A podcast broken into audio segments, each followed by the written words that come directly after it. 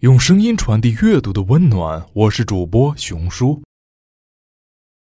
Occasionally, life can be undeniably, impossibly difficult. Or faced with challenges and events that can seem overwhelming, life destroying, to the point where it may be hard to decide whether to keep going. But you always have a choice. Jessica Heslop shares her powerful, inspiring journey from the worst times in her life to the new life she has created for herself. In 2012, I had the worst year of my life.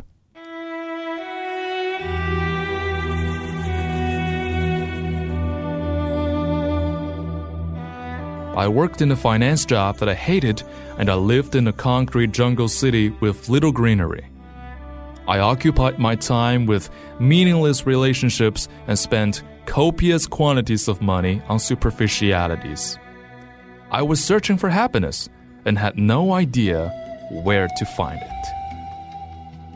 Then I fell ill with chronic fatigue syndrome and became virtually bedbound. I had to quit my job and subsequently was left with no income. I lived with my boyfriend of then only three months, who financially supported me, and our relationship was put under great pressure. I eventually regained my physical health, but not long after that, I got a call from my family at home to say that my father's cancer had fiercely progressed and that he had been admitted to a hospice. I left the city and I went home to be with him. He died six months later. He was always so strong that for a minute after he drew his last breath, I honestly thought he would come back to life. I couldn't believe I would never again cuddle into his big warm chest and feel safe no matter what. The grief that followed was intense for all of us five children and our mother, but we had each other. But my older sister at that time complained of a bad back. It got so bad after two months that she too was admitted to hospital. They discovered that she had highly advanced cancer in her bones and that there was nothing that they could do. She died one month later.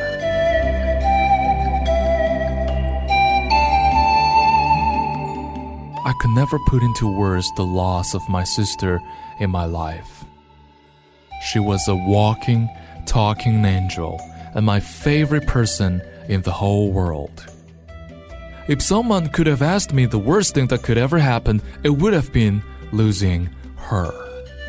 She was my soulmate and I never thought I would journey this lifetime without her. The shock and the extreme heartbreak brought me to my knees. The pain was so great, and my world just looked desolate.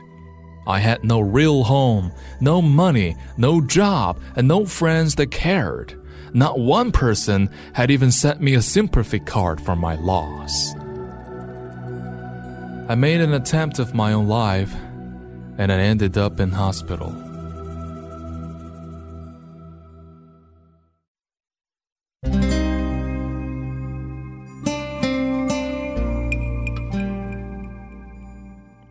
I remember lying in the hospital bed, looking up at the ceiling and seeing my sister's beautiful face. She stayed with me all night long. I realized during that night that I had a choice. I could choose to end my life, or I could choose to live it. I looked in my sister's eyes and I made a decision not to go with her just yet. That I would stay and complete my journey here.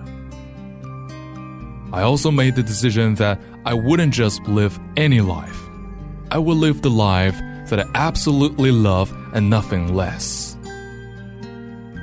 In that moment, the clarity that descended around me was like a light shining in a dark room for the first time. as if the earth place had shifted under my feet and everything suddenly looked real for the first time. Since then, I have begun to shape the most beautiful life for myself. I now live in an adorable stone cottage in a stunningly green, luscious region of the UK amongst woodlands and lakes. I have a deeply harmonious, joyful relationship with my amazing boyfriend who's gone through all this with me, and we are very happy together. I write a blog that inspires others to live the life that they love. It is what I know I was born to do, and it truly makes my heart sing. I am making new friends with beautiful souls all around the world. I practice gratitude for my life every single day, and I feel the abundance in everything I have now. I spend quality time with the rest of my precious family and cherish every moment I have with them. I have written a bucket list and am already manifesting so much of which I have always dreamed. I connect with my heart often to ensure that I am always following my joy. I love myself more deeply every day. I live authentically now.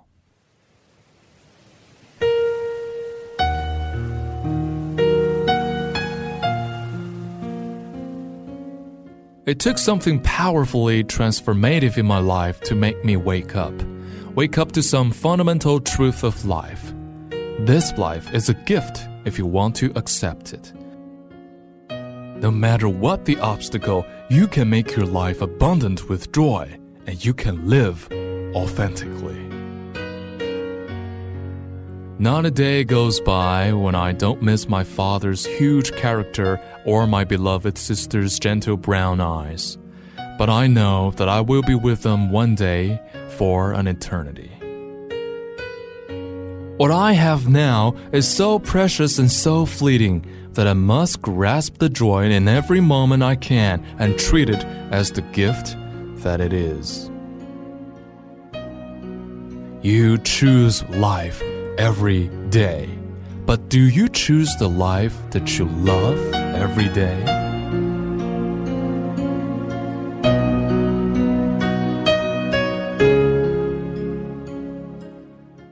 《本节目由小也电台提供，用声音传递温暖。感谢您的收听。